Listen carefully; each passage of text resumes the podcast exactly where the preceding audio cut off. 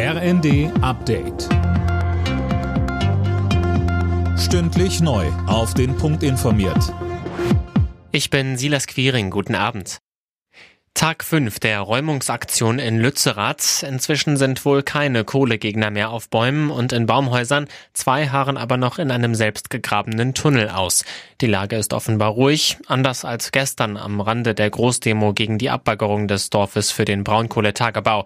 Christopher Laumanns von der Initiative Alle Dörfer bleiben kündigt weiteren Widerstand an und sagt, Der gestrige Tag hat gezeigt, die Regierung steht allein da. Die Zerstörung Lützeraths ist eine globale Blamage für Deutschland und insbesondere für die Grüne Partei. Weil der Bundestag aus allen Nähten platzt, soll das Wahlrecht reformiert werden. Die Ampelkoalition hat sich jetzt auf einen entsprechenden Gesetzentwurf geeinigt. So soll die Zahl der Abgeordneten wieder auf die Regelgröße von 598 begrenzt werden, etwa weil Überhangsmandate wegfallen. Viele Frauen in Deutschland können trotz Vollzeitjobs nur mit einer mickrigen Rente rechnen. Das zeigen Zahlen des Bundesarbeitsministeriums, die dem Redaktionsnetzwerk Deutschland vorliegen. Anne Brauer.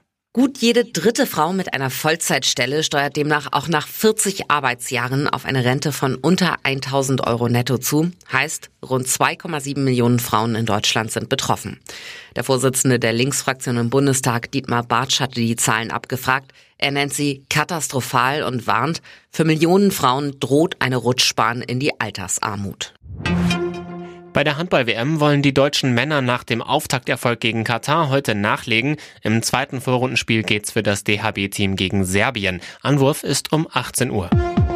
Alle Nachrichten auf rnd.de